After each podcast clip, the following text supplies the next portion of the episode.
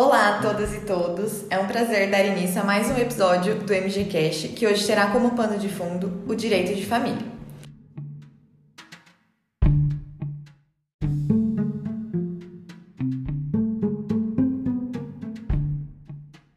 Neste episódio, falaremos especificamente sobre o direito à convivência familiar e receberemos como convidadas a Tatiana Faquini da Silva, advogada do Núcleo de Estudos e Defesa de Direitos da Infância e Juventude da Universidade Estadual de Maringá, e a Mariana Barçalha Pimentel, sócia-diretora da área de Direito de Família e Planejamento Patrimonial e Sucessório do escritório Medina Guimarães. Meninas, sejam muito bem-vindas.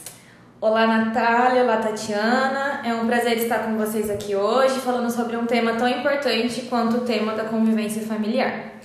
Tatiana, eu gostaria em primeiro lugar de te agradecer por aceitar o convite para participar do MGCast e para conversar um pouquinho com a gente sobre o direito de família, sobre a sua perspectiva profissional de atuação como advogada do Núcleo de Estudos e Defesa de Direitos da Infância e Juventude da UEM.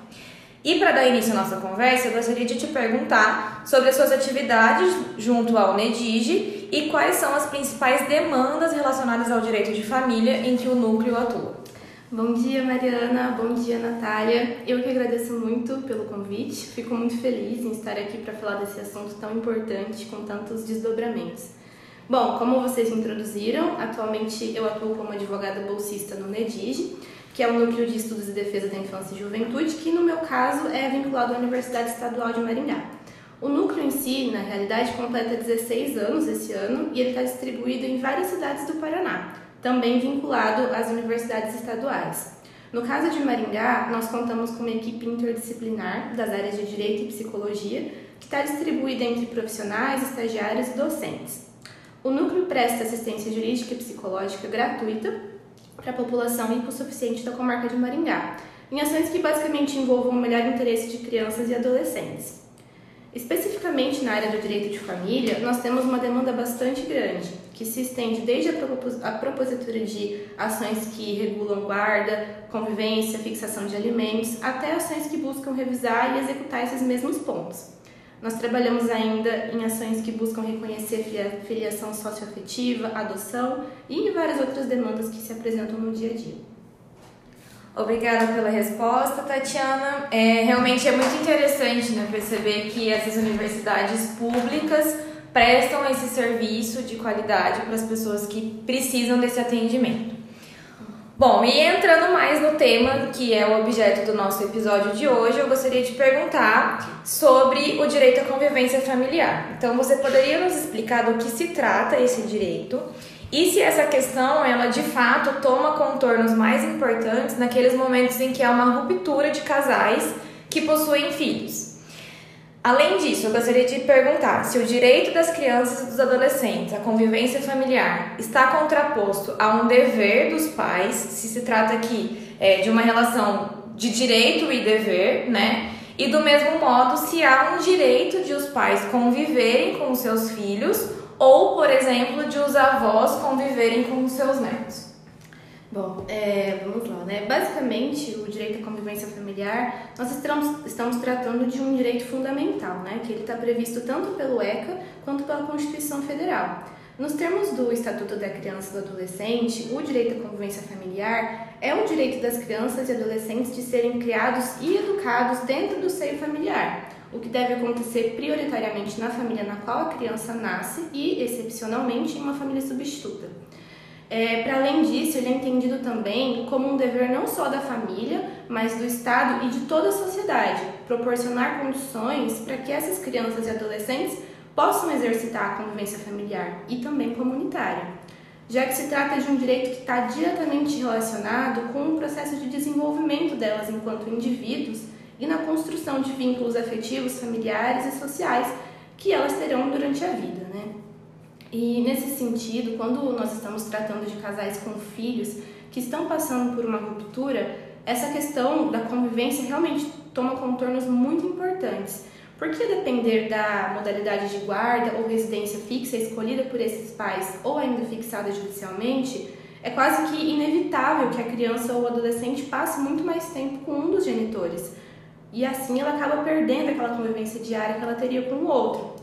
E justamente por conta disso, é importante que essa convivência seja estimulada e que de fato sejam tomadas decisões conscientes, para que o vínculo entre os pais e os filhos seja mantido e cada vez mais fortalecido.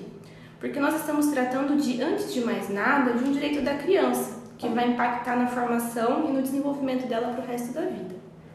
É, com relação à sua pergunta sobre é, esse direito à convivência familiar estar contraposto ou não a um dever, essa é uma questão que se apresenta muito na prática, Mari.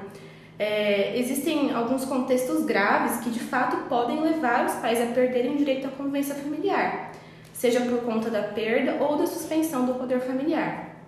Mas essa situação está muito mais envolvida a um descumprimento de um dever muito importante, como o dever de cuidado, pela ocorrência de maus tratos ou ainda pelo abuso de autoridade.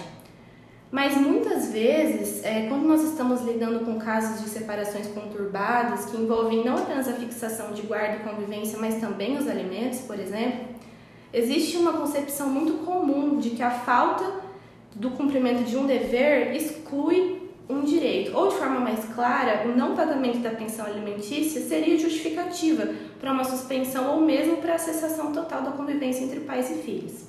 Mas isso não é verdade.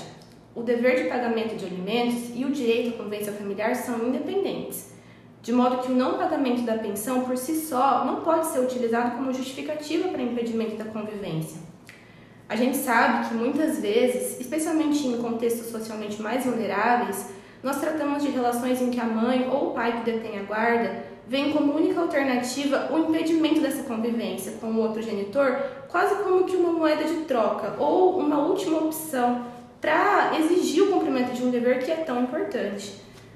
Porém, é importante que eles tenham em mente que o direito à convivência é pertencente aos pais e principalmente aos filhos, e que a privação do exercício desse direito vai causar prejuízos durante todo o desenvolvimento na formação da vida dessa criança. Da mesma forma como você bem lembrou, os avós também têm o direito de construir e de preservar esse vínculo com os netos. Estão bastante comuns as ações em que nós buscamos regulamentar essa convivência, podendo ou não haver também o oferecimento de alimentos avoengos de forma cumulativa. É, muito obrigada pela resposta, foi muito completa. E da tua fala eu, eu consegui me lembrar aqui de uma questão que é a do abandono afetivo. Né? Então essa questão, esse direito fundamental à convivência familiar, ele se torna tão importante, tão relevante para o desenvolvimento dessas crianças e adolescentes, que eventualmente a ausência, quer dizer, ou a negativa de um pai ou de uma mãe de conviver com o seu filho pode eventualmente gerar ali uma responsabilidade civil por abandono afetivo nos casos em que se demonstra efetivamente um prejuízo dessa criança e desse adolescente pela ausência de convivência familiar. E me parece que não existe um caso concreto em que não há prejuízos é, de uma criança e adolescente que seja privada dessa convivência familiar com, com seus pais. Além disso, eu acho que um tema muito importante que surge também sobre a convivência familiar é o termo, é a utilização ou não do termo visita. Então, recentemente tem se discutido sobre é, se substituir o termo visita pelo termo convivência, ou seja, não se fala mais no regime de visita, não se considera mais o pai que não tem aquela guarda, digamos, sobrevalente como uma pessoa que tem direito a visitar o filho, digamos assim, mas sim no regime de convivência. Então eu queria te ouvir um pouquinho sobre essas campanhas de conscientização que são encabeçadas por diversos órgãos, como por exemplo a OAB de São Paulo, que defendem que o termo regime de visitas seja substituído pelo termo regime de convivência. Porque há essa necessidade de superação da palavra visita. É, bom, vamos lá. Essa questão é muito interessante mesmo, porque ela envolve uma, uma mudança de paradigma mesmo, né? Muito necessária sobre a própria natureza dessa convivência entre pais e filhos. Porque, historicamente, a palavra visitas, ela acaba adquirindo controles muito rígidos, como se nós estivéssemos tratando de um protocolo mecânico mesmo, a ser cumprido por aquele pai ou mãe que vai exercer esse direito, que acaba tendo horários, atividades fixas, que muitas vezes precisam ser cumpridas à risca e acabam não fugindo muito disso. E é importante ressalvar que existem sim contexto de situações familiares muito delicadas, com relações muito fragilizadas, que envolvem traumas e que é preciso certo controle ou até mesmo certa rigidez no início, para que com o tempo essas relações possam ser melhor qualificadas e mais fluídas. Mas, em linhas gerais, o exercício da parentalidade responsável envolve muito mais do que a ocorrência de visitas já que ele está relacionado à prestação do cuidado, afeto, orientação, acompanhamento das atividades de educação, saúde, lazer, dos principais momentos da vida da criança e também daqueles do dia a dia. Assim, é, o esforço para a alteração dessa terminologia de visitas para convivência acaba revelando uma tendência muito importante que vai no sentido de entender, conscientizar e responsabilizar os pais sobre a importância dessa relação com os filhos em toda a sua pluralidade, né? com todos os direitos, todos os deveres que acompanham. É, Tati, realmente isso é muito importante e quando a gente fala desse tema eu até lembro daquele, daquela frase que diz que filho não é visita. E realmente, filho não é visita, né? E, e essa questão está diretamente envolvida com, a, com esse tema que você trouxe, que é o da parentalidade responsável.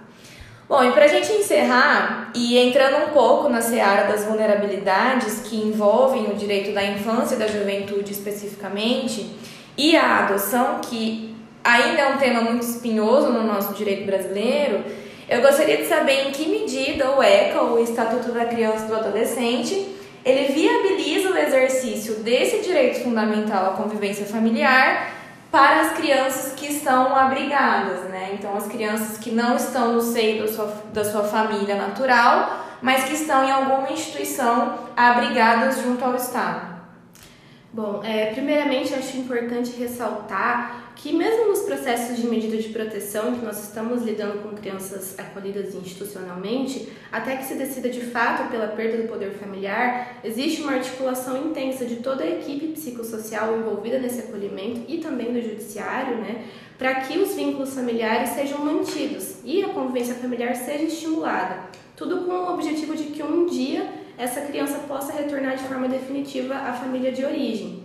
Então são agendadas visitas no próprio abrigo ou de forma virtual, tanto com os pais, avós, tios e outros membros da família extensa. Tudo isso visando fortalecer essa convivência e a criação é, de vínculos, sempre tendo como o interesse mais importante, né, o melhor interesse da criança. É, porém, paralelamente a isso, é importante a gente mencionar algumas iniciativas muito interessantes que recentemente foram incorporadas ao ECA e que já são realidade em muitas comarcas. A primeira delas é o programa Família Acolhedora, que consiste basicamente na capacitação e acompanhamento de famílias da comunidade para receberem nas suas casas por um período de tempo determinado crianças e adolescentes que, por algum risco pessoal ou social, estejam judicialmente afastadas das suas famílias de origem. Por meio da família acolhedora, a intenção é, é justamente garantir uma atenção individualizada a essa criança e a possibilidade de que sejam construídos vínculos um pouco mais profundos, ainda que seja de forma temporária. É, aqui em Maringá, esse programa já existe desde 2007 e é uma realidade bastante presente nos processos, é, havendo inclusive uma articulação interessante entre as famílias acolhedoras e as famílias de origem, que frequentemente estão em diálogo justamente para tentar reverter essa situação do acolhimento. A segunda é o programa de apadrinhamento, que infelizmente ainda não é uma realidade na nossa comarca, mas que diz respeito à construção de vínculos externos à instituição de acolhimento e que pode ser exercida tanto por pessoas físicas quanto jurídicas, e busca estimular justamente a convivência familiar e principalmente comunitária e a colaboração para o desenvolvimento social dessas crianças e adolescentes. Essa, essa iniciativa acontece de forma um pouco mais esporádica, geralmente em dias específicos ou finais de semana, por exemplo. É, em ambos os casos, é, os candidatos a padrinhos ou a família acolhedora, eles precisam cumprir alguns requisitos, como, por exemplo, serem maiores de 18 anos e não podem estar na fila de adoção, que é um requisito bastante importante. É, os dois programas, eles podem sofrer críticas importantes, é importante a gente mencionar isso, porque nós estamos falando de construção de vínculos que vão ser de toda forma temporários e que não vão ser uma referência sólida para a vida toda da criança, o que em último caso pode vir a ser prejudicial. Mas, de todo modo, nós estamos sim falando de duas iniciativas muito importantes, que têm como principal objetivo promover esse direito fundamental e vital do desenvolvimento dessas crianças e adolescentes. Mari Tati, muito obrigada pela participação de vocês. Foi muito boa a nossa conversa. Espero encontrar vocês por aqui outras vezes. Muito obrigada, Mari. Muito obrigada, Nath. Foi muito legal participar dessa conversa com vocês. Acredito que nós fizemos uma discussão bastante interessante. Muito obrigada, Nath. Muito obrigada, Tati. Foi muito bacana conversar sobre esse tema com vocês. Espero que a gente volte em breve para tratar de outros assuntos.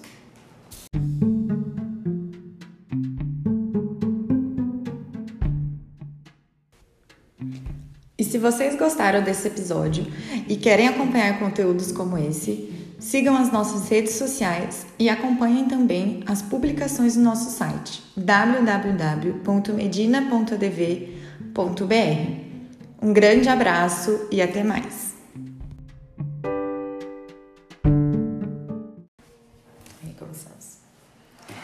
Olá a todos e a todas!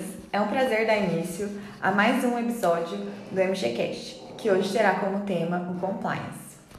Neste episódio, falaremos especificamente sobre as noções introdutórias do compliance e receberemos como convidadas as advogadas do escritório Medina Guimarães, Clara Carrocini Tamaoki e Giovana Ramos Faquin. que? Ai, não tô dando conta de A gente